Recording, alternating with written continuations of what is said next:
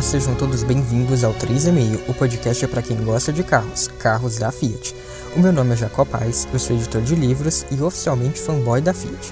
Por aqui, vamos conversar semana sim, semana não, sobre as novidades da marca, dicas de manutenção, segredos, histórias, além da cultura do carro italiano, na qual estão inseridos os modelos da Fiat, mas também de suas outras marcas, agora reunidas sob o guarda-chuva da Stellantis.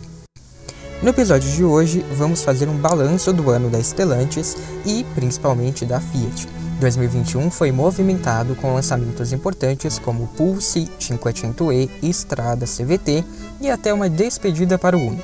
Em vendas e reconhecimento, as marcas da Stellantis foram só pontos altos, mas também há algumas queixas com derrapadas aqui e ali. Vamos relembrar esses momentos?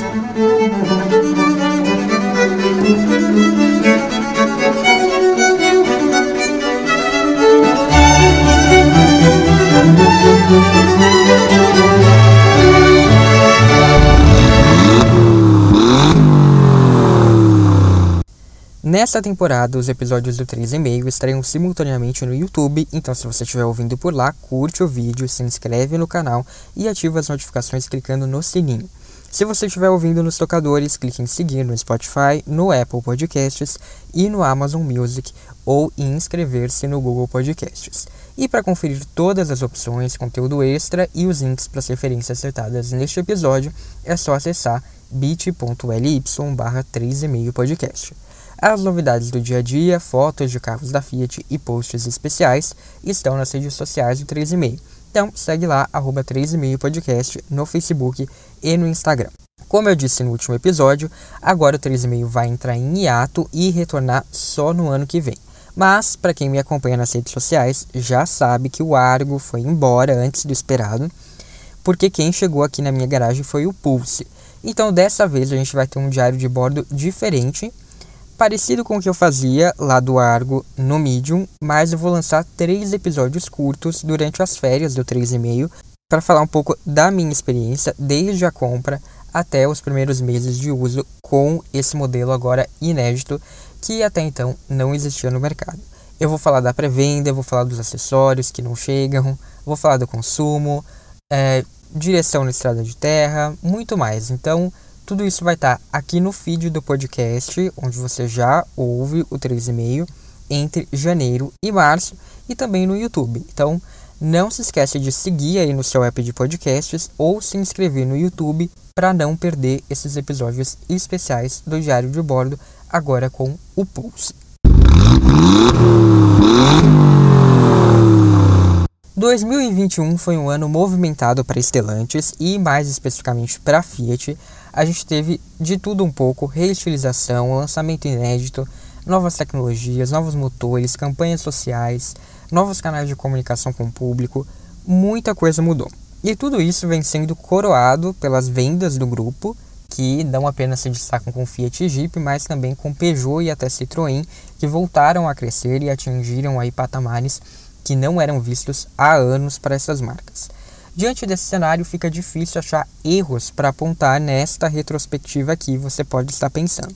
Afinal, como falar em decepção quando a gente nota que a Stellantis, de janeiro a novembro, acumula mais de 580 mil emplacamentos no Brasil, quase 100 mil na Argentina, totalizando 747 mil emplacamentos na América do Sul, é o líder do continente, quando o grupo tem cerca de 30% de participação nesses dois principais mercados da região, Brasil e Argentina, quando essas marcas comemoram lideranças em segmentos expressivos e chegam até a contar com carros mais vendidos de alguns mercados. Isso sem contar os prêmios vencidos e o estreitamento com o público em diversas frentes, que foram duas coisas com grande peso em 2021. Então, sim, pode parecer difícil, mas apesar da estratégia matadora, apesar das importantes novidades de 2021, eu acredito que houve sim algumas derrapadas que a gente pode apontar. Porém, acho que são coisas naturais que, é, diante de toda a ovação, elas não tiram o brilho dos acertos do grupo, das marcas especificamente, mas dá para falar delas sim, além dos pontos altos. Então, a seguir, eu vou falar sobre algum desses pontos, tanto os baixos como os altos, do ano que termina. Eu começo então falando pelos pontos baixos, tanto da Stellantis como da Fiat, e o primeiro item nessa lista de decepções não poderia ser outro em virtude da magnitude da coisa, foi a desorganização no lançamento do Pulse. A Fiat teve todo o ano para se preparar para lançar o seu tão aguardado primeiro SUV nacional, mas ainda assim ele não saiu como todo mundo imaginava. Não o carro em si, mas o lançamento é, como um todo. Eu já tinha comentado aqui que a Fiat elevou muito as expectativas para o Pulse quando ela fez dele um assunto comentado desde o início do ano, lá quando ele apareceu no Big Brother Brasil. Se por um lado isso foi ótimo, isso é inquestionável do ponto de vista do marketing, por outro, se mostrou bastante arriscado porque essa novidade enfrentou atrasos sucessivos em meio à crise de semicondutores e quase passou da hora de chegar. Quando enfim chegou, foi um esquema de pré-venda e esse esquema, uma vez colocado em prática, pareceu que tinha ali muita coisa improvisada, muita coisa afobada. Em grupos de WhatsApp, por exemplo, os próprios vendedores comentavam em off como esse lançamento foi apressado. Só para a gente ter uma ideia, o evento foi marcado para 19 do 10, uma terça-feira. Em alguns casos, o carro chegou às lojas para exposição apenas um dia antes, na segunda-feira. E muitos lojistas tiveram um treinamento bastante afobado para essa estratégia de pré-venda. Informações bizarras foram transmitidas ao público nas concessionárias, como a necessidade de fazer pedidos na própria loja, o que não era verdade, pelo contrário, todo o esquema foi pensado para que as pessoas fizessem os seus pedidos em casa, pelo site. Ou, por exemplo, ao questionar um vendedor, eu recebi a resposta de que a pré-venda ia valer apenas na noite de lançamento, o que não era verdade. Isso só para dar uma palhinha da, das confusões que foram criadas com toda essa estratégia. Mas eu acho que o principal problema, um problema grave, foi que quem fazia a reserva na própria loja não tinha acesso explícito ao regulamento da pré-venda, porque o vendedor acabava não mostrando ao comprador. E era nesse regulamento que estavam as informações cruciais, como o prazo de entrega, a não garantia do preço sugerido no momento da compra, o que hoje, após o primeiro aumento do carro, já gera um bocado de reclamações nas redes. Então, quem fez a reserva por conta própria tinha ali, quando entrava no site, um botão muito claro, bem grande, para ver todo esse regulamento completo, para ler o texto com calma, e isso não aconteceu para quem fez a reserva durante a, uma visita à concessionária.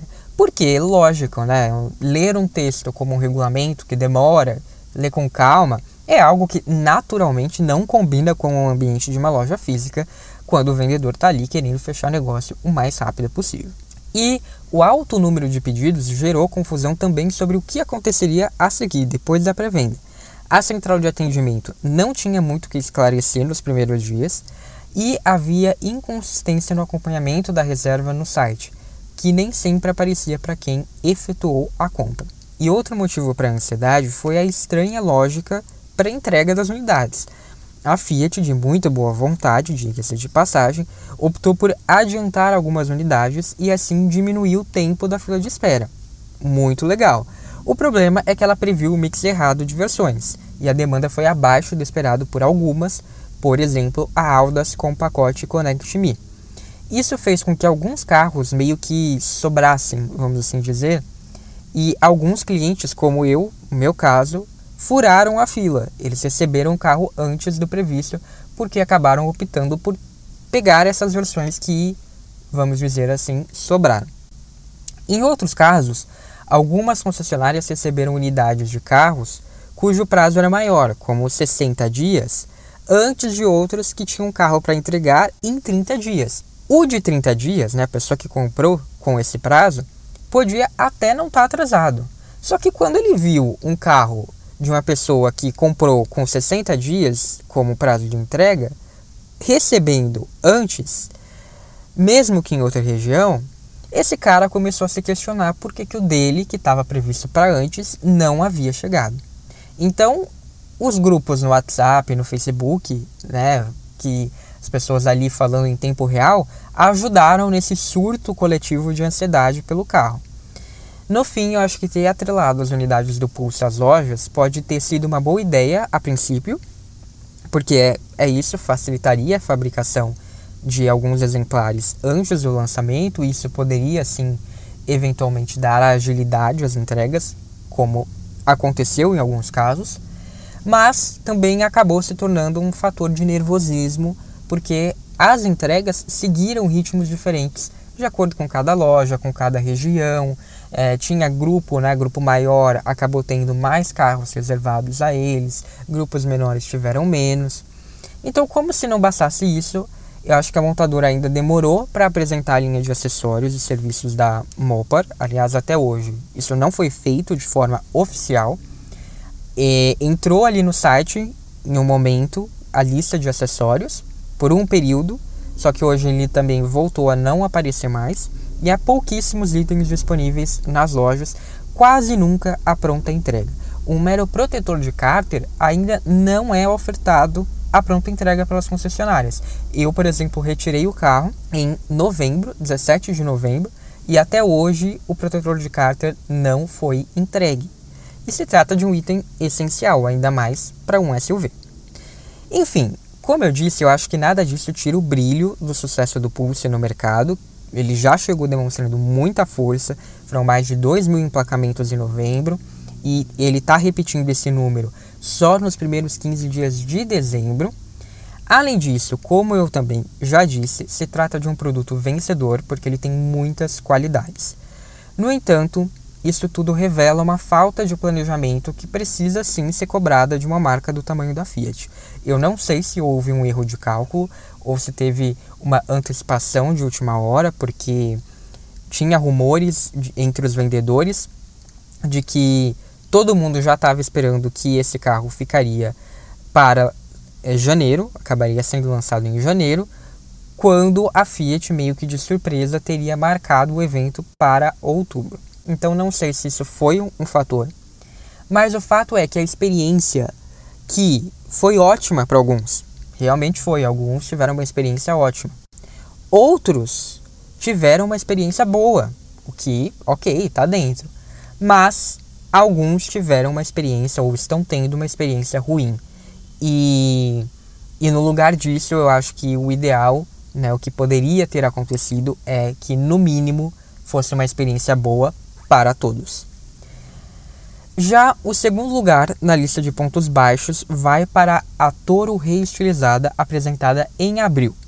Calma que eu vou explicar. O modelo em si não tem nenhum problema, é claro. Aliás, pelo contrário, a Toro continua sendo ímpar no segmento, com uma boa dose de novidades para enfrentar a concorrência que vai vir aí a partir do ano que vem. No entanto, que bela maneira de arrumar dor de cabeça mantendo o motor 1.8 e torque na versão de entrada. Vocês sabem, se vocês me escutam aqui desde a primeira temporada, que eu não sou crítico desse motor, como basicamente todo mundo é.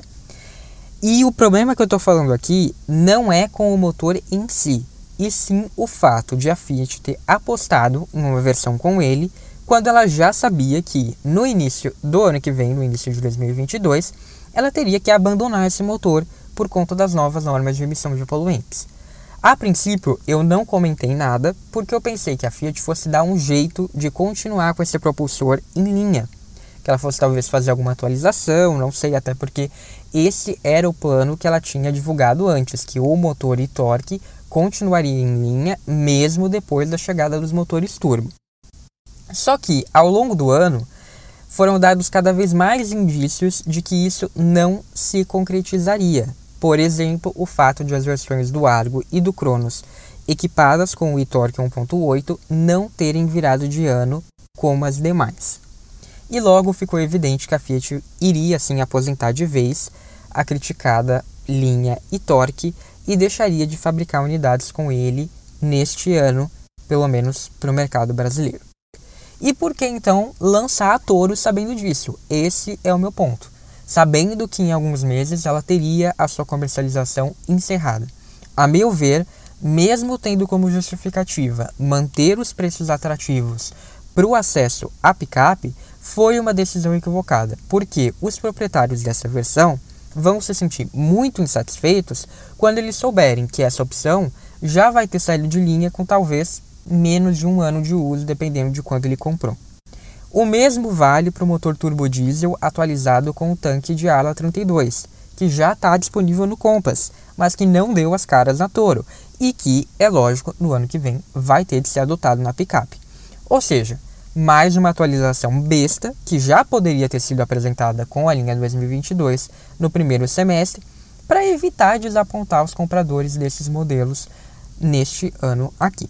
Outra decepção da Toro foi a ausência de um pacote mais robusto de tecnologias semi-autônomas, já que a picape ficou devendo itens como reconhecimento de placas, detector de fadiga, piloto automático adaptativo e parque assist, que são, estão todos disponíveis no Jeep Compass e, em alguma medida, em modelos da Fiat na Europa, como Cinquecento e Tipo.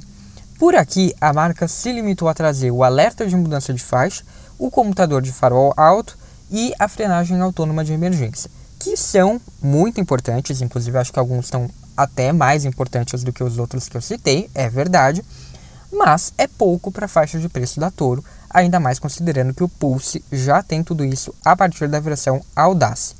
Por aqui, só o 500e conta com esses itens na gama da Fiat e eu espero que em breve isso seja corrigido, ao menos na picape e no SUV Coupé que vai ser lançado em 2022. Aliás, voltando um pouquinho e falando de 500e, eu aproveito para já nomear aqui o terceiro lugar dessa lista de decepções. Afinal, por que, que a Fiat trouxe tão poucas opções do carrinho elétrico? A gente sabe que o preço proibitivo limita o público desses modelos no Brasil, mas para quem esperava um pouco mais de personalização, que sempre foi uma marca do 500, faltou a Fiat trazer mais opções de cor, o que é algo que poderia ser feito, independentemente de qualquer argumento, mais opções de cor poderiam ter vindo, e até alguma variante, como a Cabrio ou a Trip Uno.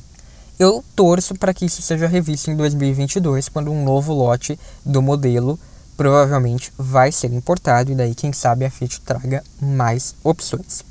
E para fechar essa lista temos o atraso na chegada dos Jeep 4 por E, que são prometidos já há um bom tempo. Aliás, aparentemente a Stellantis mudou de ideia, vai dar a estreia dessa te tecnologia no Brasil para o Compass e não mais para o Renegade. Tudo bem, faz parte. O problema é ter de esperar todo o primeiro trimestre do ano que vem para isso, quando na verdade esse carro já teria potencial, inclusive para ser nacionalizado e brigar com as versões híbridas flex do Toyota Corolla Cross, que, como previsto, está vendendo bem, mas não a ponto de destronar o modelo da Jeep. Bem diferente da situação do Volkswagen Taos, esse sim um grande flop até agora. E eu também preciso fazer uma menção honrosa, ou nesse caso desonrosa, né, pela demora da Stellantis em apresentar os planos para suas marcas. Ela fez diversas apresentações no ano, uma só para falar de eletrificação, outra para falar só de software, por exemplo, o que não deixa de ser importante, porque reforça o compromisso da empresa de pensar nas forças que vão mover o futuro da indústria e mostram que a Stellantis quer ser uma protagonista dessa nova era. Mas o que todo mundo quer saber é o que, que vai ser das marcas e como esses 14 ícones vão conseguir arranjar tanto espaço dentro de um mesmo guarda-chuva. Então foi uma bola fora, porque até que tudo isso seja oficialmente apresentado, abre-se margem para muita especulação e, consequentemente, para muita decepção quando esses planos forem de fato apresentados. Infelizmente, de qualquer modo, esse anúncio só deve ser feito ao longo do primeiro trimestre de 2022. E eu também não posso ignorar duas notícias que saíram no fim do ano, uma sobre falhas nos câmbios automáticos da Aisin, que de fato precisam ser esclarecidas, vamos acompanhar para ver o que, que vai dar, e outra sobre o resultado do novo teste do Argo e do Cronos no Latin Cap. Porém, se você acompanha as redes sociais do 3 você né, talvez tenha pensado ou é, notado que eu não fiz menção alguma sobre essa notícia, porque eu não concordo com a metodologia do Latin Cap. porque eles têm uma política muito confusa, que eu acho muito sensacionalista, de retestar modelos que não sofreram alterações e fazer cobranças que não condizem com a realidade da região. Eu acho que não tem o menor cabimento você trocar os seus protocolos, tudo bem trocar os protocolos, não tem problema. Mas daí você vai pegar carros que não mudaram de quatro anos atrás para testar, colocar nesses novos protocolos. É óbvio que eles não vão ter a nota que eles tiveram da última vez, porque eles não mudaram. E enquanto isso, carros novos que estão sendo lançados agora não são testados. Então eu não consigo entender qual é a lógica. Sem contar que existe uma coisa muito aleatória, porque existem carros que foram testados, tiraram estrela máxima e desde então não foram retestados. Por quê? Por que, que eles só retestam os carros que não obtiveram nota máxima? Tudo bem, ah, é porque quem teve nota máxima tem essa justificativa. Tá, mas se o protocolo mudou, talvez eles passem a não ter mais nota máxima, certo? E por que, que eles não são, não são retestados? É muito bizarro. Eu, eu acho que assim, o trabalho do Latin Cap é de extrema importância. Mas, do modo como é feito, infelizmente, gera desinformação e picuinha entre fã e hater das marcas. É basicamente isso que acaba acontecendo. Porque o consumidor final beleza, ele pode até ser impactado, uma, né, talvez um ou outro ligue mais, mas no final, no final, não acaba sendo um fator decisivo de compra. Então, eu acho que acaba atrapalhando um pouco. Eu acho que o debate poderia ser muito mais construtivo, como deveria ser, mas acaba não sendo. E, enfim, isso era só um parênteses, eu acho que merece todo um episódio para eu explicar esse meu ponto de vista, é claro. Mas tinha que dar essa nota aqui, obviamente, porque sim, o carro tirar a nota zero é ruim, mas é, eu acho que precisa de uma contextualização para isso que acaba não acontecendo. Bem, e agora então a gente vai falar dos pontos altos. Eu acho que ao falar disso é inevitável começar por aquilo que seja talvez a peça central de qualquer negócio, as vendas.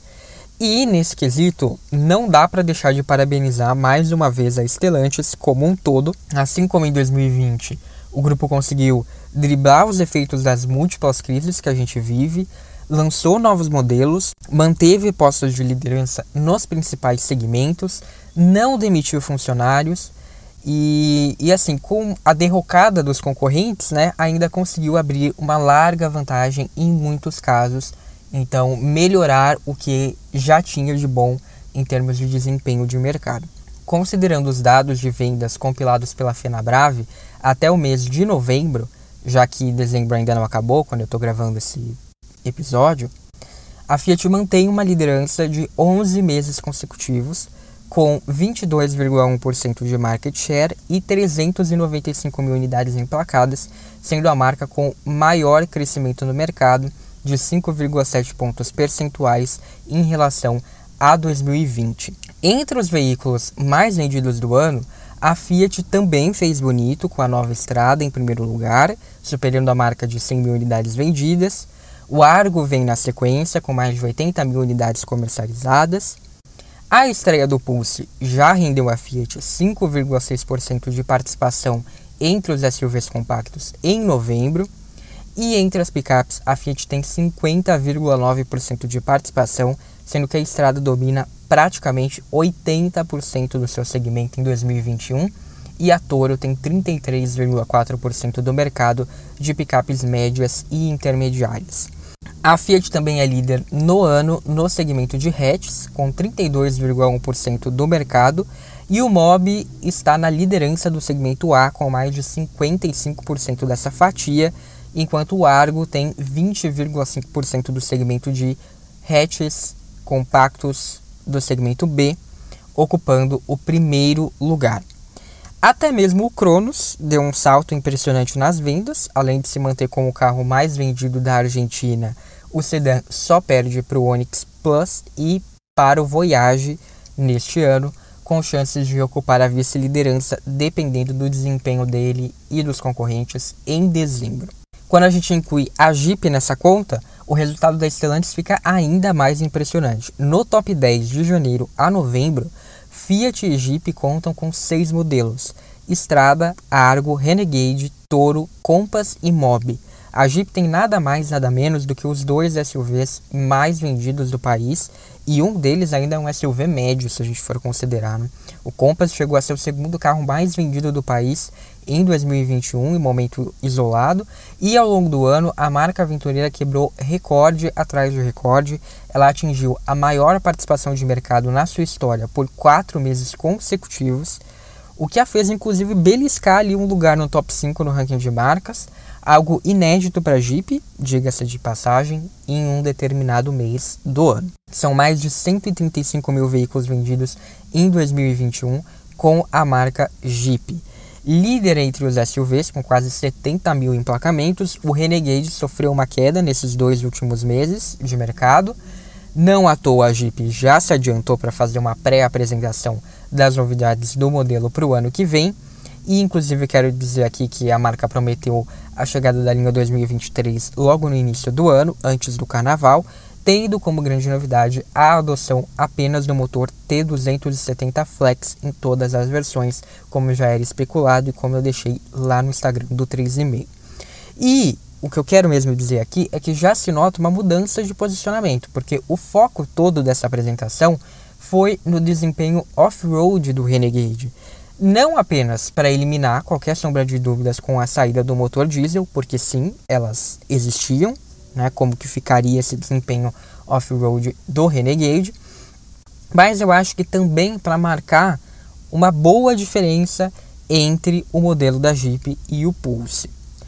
Ultrapassando a marca de 450 mil unidades produzidas no polo automotivo da Stellantis em Pernambuco desde 2015, o Renegade vai ficar ainda mais premium para se distanciar do primo e a ausência de uma opção com motor T200 deixa isso bem claro. Resta saber o quanto que isso vai refletir nos preços do Renegade, né?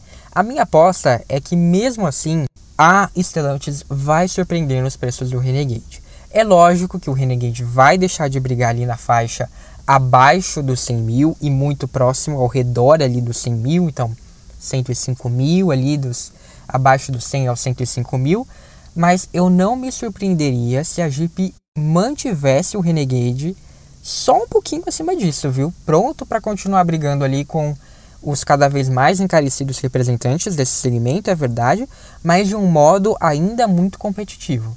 Eu acho que a Stellantis vem surpreendendo nos preços, é inclusive um ponto alto de 2021 e acho que não vai ser diferente aqui com o facelift do Renegade. Passando esse parênteses, a gente ainda precisa falar do Commander.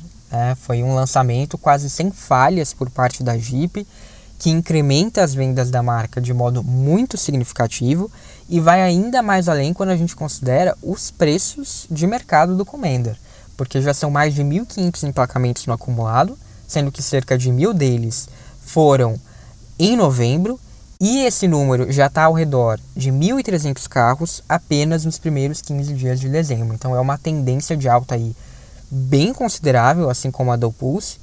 E com isso o Commander alcançou a fatia de 23,8% de share do seu segmento. E após pouco mais de um mês do Open Door, né, que a Jeep chama, ele já ocupa a segunda posição entre os D SUVs. É um desempenho mais do que sólido e assim, já é, já dá para dizer praticamente com certeza que se não em dezembro, nos próximos meses, ele vai alcançar o objetivo de ser o líder desse segmento. Mas não acaba aí, já que em 2021 houve esperanças até mesmo para as debilitadas Peugeot e Citroën, que agora fazem parte do grupo, e a energia da Stellantis já contagiou essas marcas. Com 26.043 unidades comercializadas até novembro, a marca do Leão emplacou 93% mais carros do que todo o ano de 2020 e atingiu 1,5% de participação de mercado, o que representa um crescimento de 133,5% no acumulado do ano em relação a 2020. A Peugeot apresenta melhora mesmo na comparação com o período pré-pandemia. Foram emplacadas 62% mais veículos em relação a 2019. O 208, por exemplo, tem quase 15 mil emplacamentos em 2021. Você sabe quanto que ele teve no ano passado inteiro, até o final do ano, até dezembro? Nem mesmo 5 mil unidades foram vendidas do 208. Em novembro, a ação de vendas Leon Day fez com que fossem vendidos 600 exemplares do hatch em um único dia, mostrando que o desempenho da Peugeot está atrelado a maiores negociações das vendas diretas, sim, mas não se resume a isso. E a gente precisa considerar também que o 208 está em um segmento em retração, porque ele é um hatch que não conta conversões na faixa de entrada. Ele é um hatch sem motor 1.0. Já a Citroën, que vive a expectativa por um novo momento a partir da linha de produtos derivados do projeto C-Cubed, cujo primeiro fruto será o hatch C3 com um novo posicionamento no mercado, conquistou 1,7% de participação no mês de novembro e obteve o seu melhor resultado nos últimos sete anos. Ela mais que triplicou a sua participação de mercado em relação ao início do ano. E no acumulado de 2021, a Citroën já comercializou 20.262 unidades, um crescimento de 65% ou 61 pontos percentuais acima do crescimento do mercado em geral. Com os lançamentos que vêm aí, eu acho que as marcas francesas têm, enfim, chances de respirar áreas melhores, de deixar para trás a má fase que viveram, sobre a qual eu falei no início desta temporada. E tudo isso com um posicionamento mais correto, com uma imagem mais sólida, que já está sendo alcançada com o suporte da FCA por trás, especialmente nos lançamentos nacionais que vão vir por aí no próximo ano. O novo C3 eu acho que é um produto que promete muito, que vai se beneficiar desse novo suporte da Fiat e que vai ser capaz de alterar consideravelmente o papel do modelo em nosso mercado, graças a esse suporte da parte italiana da Stellantis. Portanto, como se vê, 2021 nos mostrou que ter uma Fiat por trás ali fez bem não apenas a Jeep, mas também as francesas e mais do que isso, que a própria marca italiana enfim está conseguindo aos poucos se recuperar dos anos perdidos para a marca irmã de grupo e mostrar que há espaço para as duas conviverem sem grandes problemas. Isso é um ponto importantíssimo para quem sempre defendeu que a Fiat não poderia ir além por conta da Jeep. Aliás, isso nos leva ao carro que promete, enfim, fazer o que Argo e Cronos não conseguiram e ao segundo ponto alto de 2021, que é o lançamento do Pulse, porque esse carro vai conseguir elevar o ticket médio da marca para além da Toro. Esse momento talvez seja o mais alto da Stellantis em 2021, porque já está dado que o Pulse vai vender muito muito mesmo. E os primeiros números mostram isso. É, a Fiat vem sacrificando a produção de outros modelos, eu já falei isso aqui, já, já tinha levantado essa hipótese aqui alguns episódios atrás. Isso é nítido, basta a gente ver o tombo nas vendas do Mob, que em novembro caiu assim, vendeu menos de mil unidades.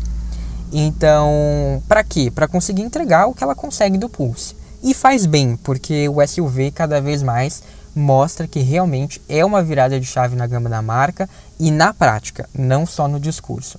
É um carro desejado, é um carro bonito, é um carro que está sendo bem conhecido, que é agradável, que vem recebendo muitos elogios e que vem sendo consequentemente premiado. Mas o mais importante, é um carro que vai trazer sangue novo às lojas da Fiat, porque vai impulsionar não só as vendas mas é, as vendas do Pulse em si, mas também de outros modelos, porque vai trazer público para as lojas da Fiat. O Pulse chegou com preços arrasadores, tem um projeto acertado, tem uma boa estratégia de marketing, criou uma relação com o público desde um momento muito incipiente no projeto. Argo e Cronos chegaram para ser modelos premium, mas não conseguiram. E porque eles deviam algo, e eu já falei sobre isso aqui, teve, tem um episódio falando sobre isso no caso do Cronos. Falei sobre isso em mais de um episódio sobre o Argo. Acho que além deles não terem carisma, porque era um nome novo, diferentemente do Pulse, o Pulse é um nome novo, mas ele teve toda uma campanha por trás para amenizar isso. eles também tinham deficiências em termos de tecnologia, em termos de motorização e não conseguiram brilhar nessa fatia do mercado. Hoje eles vendem bem, mas eles não vendem nas versões que eles deveriam vender, que seriam as versões mais caras, mais premium. E porque eles também estavam correndo atrás de um tempo perdido, né? A Fiat perdeu muito terreno e o Argo e o Cronos chegaram para devolver esse terreno, por exemplo, em termos de conectividade, que é os carros da Fiat nesse segmento estavam devendo. E o Argo e o Cronos viraram uma nova referência nesse sentido, mas não revolucionaram nada. Eles apenas chegaram atrasados e estavam com o que tinha de mais moderno, o que era meio que obrigação. O resultado foi que esses carros acabaram envelhecendo rápido e eles precisam muito de atualizações. Envelhecendo rápido que eu digo porque se você pega, por exemplo, o projeto do Palio, né, quanto tempo ele ficou recebendo assim facelifts tal, né, mas que não precisaram mudar consideravelmente. Hoje em dia, se a gente pega o caso do Argo e do Cronos, eles precisam mudar. Eles precisam mudar estruturalmente, eles precisam mudar em visual, precisam mudar em conteúdo. Então eles acabaram envelhecendo relativamente rápido, porque o Argo foi lançado o quê? Em 2017. O Cronos foi lançado em 2018. Então, né, eles não são carros assim tão velhos, mas na prática acabam parecendo que são. O Pulse eu acho que vai ser diferente disso em todos esses aspectos, além de tudo, porque ele trouxe o que há muito tempo se desejava mecanicamente na Fiat, que é um motor turbo, que ele já tinha recebido, a gente já tinha tido uma prévia disso com o facelift da Toro e teve um motor turbo, mas aqui no caso do Pulse é diferente porque é, é um motor que vai se expandir mais para a gama da Fiat do que um 1.3 turbo. Ele tem um bom câmbio automático e, mais importante, é a ampliação da oferta desse câmbio para versões que não sejam só de topo de linha, como era no caso do Argo e do Cronos. Eu acho que, em outras palavras, o Pulse vai entregar o que o consumidor quer, do jeito que quer, com, perso com personalidade e com preço. Né? São os, os bons e velhos 4 P's do marketing vindo à tona e os resultados estão aí para provar. Em novembro, 2.228 emplacamentos e top 20 do mercado. Na primeira quinzena de dezembro, esse número já é superior, 2.549 unidades. Ainda dentro daquele pacote das 9 mil unidades reservadas em três semanas, ou seja, sem um abastecimento ainda normalizado desses carros. Então eu acho que não precisa nem falar mais nada, né?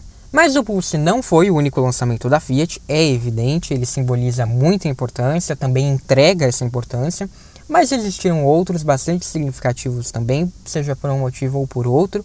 Posso citar aqui o Cinquecento-E, que não vai ter um volume expressivo, é verdade, mas que se trata do primeiro carro elétrico da marca e, como diz o seu slogan, aponta para o futuro da Fiat. Mais do que isso, nós fomos o segundo país fora da Europa a receber o carrinho, deixando diversos outros mercados maiores, como Estados Unidos, Japão, para trás. E ainda recebemos um recado do CEO global da marca. Tudo isso mostra a relevância da filial brasileira no contexto da Fiat, que eu já disse aqui antes e repito, tem uma relação como nenhuma outra montadora instalada no Brasil tem com a sua matriz. E no fim do ano, agora, mais três lançamentos importantes: o Fiat Fiorino, que mostra como a Fiat realmente deixou uma fase no passado, voltou a se mover com agilidade, porque é um produto para o qual ela nem precisaria fazer nada nesse carro, porque ele lidera as vendas com uma margem muito larga, mas mesmo assim ela fez, ela atualizou. E a estrada CVT, que é um outro caso que segue uma direção similar com essa do Fiorino. Eu acho que há público para uma picape compacta com câmbio automático, caso contrário a Fiat nem investiria nisso. Eu só não sei até que ponto esse público vai se contentar com as limitações da estrada. Porque, por exemplo, ela tem só o motor 1.3 e ela não traz itens como piloto automático, ar digital, sensor de chuva e crepuscular, uma chave presencial tudo isso num carro de mais de 110 mil. Então, né, tem ali é um pouco desconfortável essa situação. Dito isso, eu acho que essas versões elas vão encontrar o seu lugar, mas não a ponto de fazer uma diferença significativa nas coisas, como foi, por exemplo, a cabine estendida, a cabine dupla, as três portas e agora as quatro portas. Eu acho que se é, até porque se a Fiat realmente quisesse fazer isso, quisesse ter todo esse impacto com o câmbio CVT, ela teria que assumir uma briga interna com a Toro muito maior do que existe hoje. Então eu acho que a estrada automática ela está posicionada justamente pensando nisso, oferecer uma opção possível, mas que não vai ser matadora, que vai ser bem-vinda, mas que não vai ser essencial. E ainda assim é um belo reforço, eu acho, que faz jus à imagem da estrada, que vai continuar ofertando possibilidades como nenhuma outra picape do seu segmento e que, mais uma vez, era algo que não precisava exatamente, mas que a Fiat foi lá e fez. E o terceiro lançamento da reta final do ano, anunciado ontem, é o Uno Tchau, que é bastante simbólico para dar um final apropriado a um nome muito importante do nosso mercado. Então eu fiquei realmente feliz de ver a Fiat não deixar esse momento passar em branco, como a diretoria anterior fez com a praticamente inexistente despedida do Palio. Eu acho que foi uma verdadeira falta de respeito à própria história da marca não ter dado uma despedida apropriada para o Palio. Então, sem dúvidas, eu acho que essa série especial é um ponto alto, porque apesar de o Uno estar tá se despedindo, e acho que isso foi um erro, um erro feito lá atrás, que, né, enfim, já comentei aqui também. Acho que é um erro, mas é, acho que é um erro não o fato de o Uno estar indo embora, mas por que, que a gente chegou nesse ponto. Mas, independentemente disso, eu acho que de certo modo é um ponto alto porque representa a importância do legado deixado pelo Uno. É um carro que esteve presente na vida de muita gente em diversos momentos, em momentos difíceis, em momentos alegres, e acho que é uma lenda, é um símbolo do nosso mercado automotivo. E é um carro querido e que não merecia sair de cena sem um reconhecimento devido. E por fim, preciso falar dos pontos altos envolvendo as ações sociais da Stellantis. No começo do ano, a Fiat anunciou duas novidades nesse sentido: uma parceria com o Instituto Jogue Limpo para coleta e reciclagem das embalagens plásticas de óleo lubrificante usadas nas suas lojas, abrangendo cerca de 95% da rede, e o projeto Embaixadores Fiat, que consiste em entregar os seus principais modelos a influenciadores e criadores de conteúdo que ficam com o carro durante um período prolongado e relatam a experiência em situações reais de uso. A marca escolheu nomes relevantes, tinha mulheres, tinha pessoas negras, e acho que isso resultou em uma boa representatividade e foi bem bacana. No Instagram eu fiz um post sobre o assunto, então se você quiser saber mais sobre isso, pode entrar lá para conferir. E a marca ainda renovou seu programa de relacionamento com os clientes, que agora é chamado de Fiat Lovers, e lançou novidades é, para o, o Fiat Itaú Card, como utilização dos pontos para pagamento de revisões e possibilidade de financiamento direto no cartão. Na Europa, a Fiat anunciou uma parceria com a Red, do Bonovox, para alimentar um fundo com o objetivo de financiar uma ajuda ao combate na pandemia de Covid-19 na África. E como fruto da parceria, a gente teve o novo 500 elétrico como o primeiro carro a receber o selo RED na indústria automobilística e que vai ser acompanhado de outros modelos, inclusive da Jeep e da Ram. Aqui no Brasil, a Fiat se posicionou contra um caso de homofobia envolvendo seu patrocínio ao Minas Tênis Clube e se manteve firme no seu posicionamento, mesmo recebendo críticas.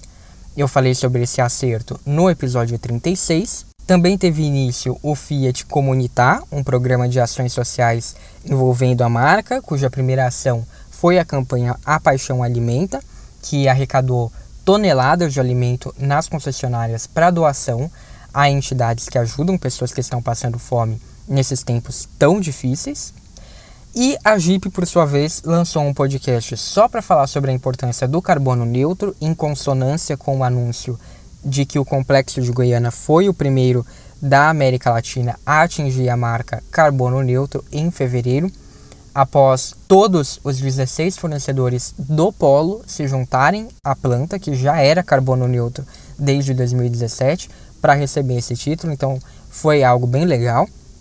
A rede de concessionários Jeep no Brasil também se comprometeu a alcançar a neutralidade de carbono. Teve também o programa de biodiversidade da Jeep, que atingiu a marca de 112 mil mudas plantadas, sendo que a meta é alcançar o plantio de 208 mil mudas até 2024, com criação de 304 hectares de área verde e corredores ecológicos na região da fábrica. E tal como a Fiat fez com o programa Cooper Árvore, a Jeep embarca agora em uma parceria para transformar resíduos do setor automotivo do Polo de Goiânia em base para novos produtos da Roda, que é uma empresa de iniciativa de moda circular. Também continua apoiando né, a parceria com o projeto Tamar.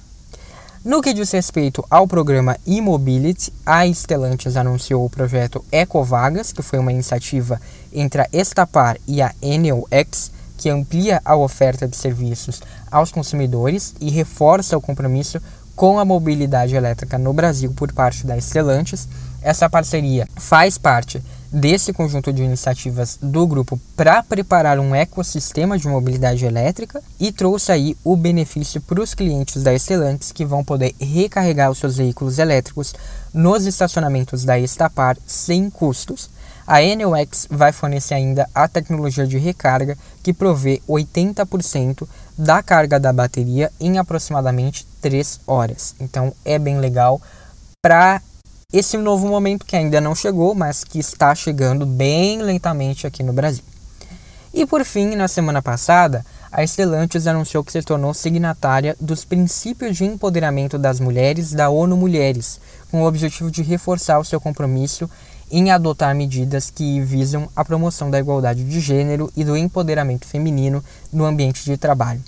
Essa adesão faz parte do plano de diversidade e inclusão da Estelantes, que se compromete perante aos colaboradores da empresa e a sociedade a adotar estratégias de ação que promovam a equidade de gênero. O Antônio Filosa, que é o comandante da empresa aqui na nossa região, declarou o seguinte, abre aspas, Trabalhamos para estar na vanguarda da indústria automotiva nas práticas de diversidade e inclusão. Isso inclui ações práticas para ampliar o número de mulheres em cargos de liderança e nos planos de sucessão e carreira em um setor industrial que é majoritariamente masculino, fecha aspas. Eu já tinha falado sobre isso no lançamento do Pulse, inclusive, né? E entre as ações implementadas estão mentorias para mulheres, a fim de estimulá-las a acelerar suas carreiras na empresa. E o programa consiste também em encontros periódicos e conteúdos formativos com duração de seis meses.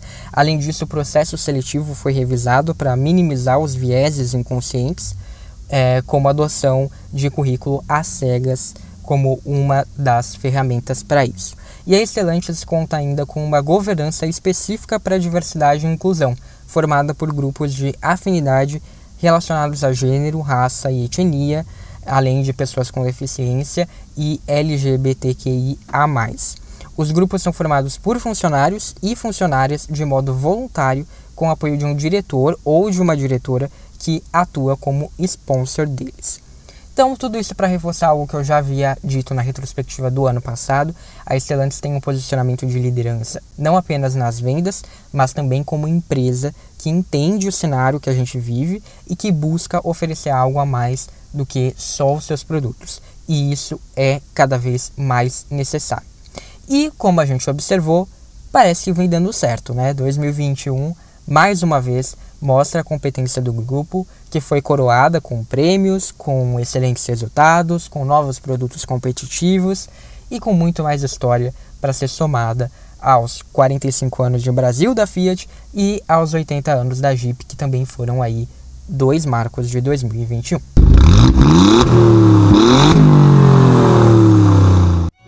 Por este ano foi isso. É, muito obrigado você que me escutou até o final. Eu espero que você tenha gostado do que ouviu, não só hoje, mas ao longo de toda a temporada.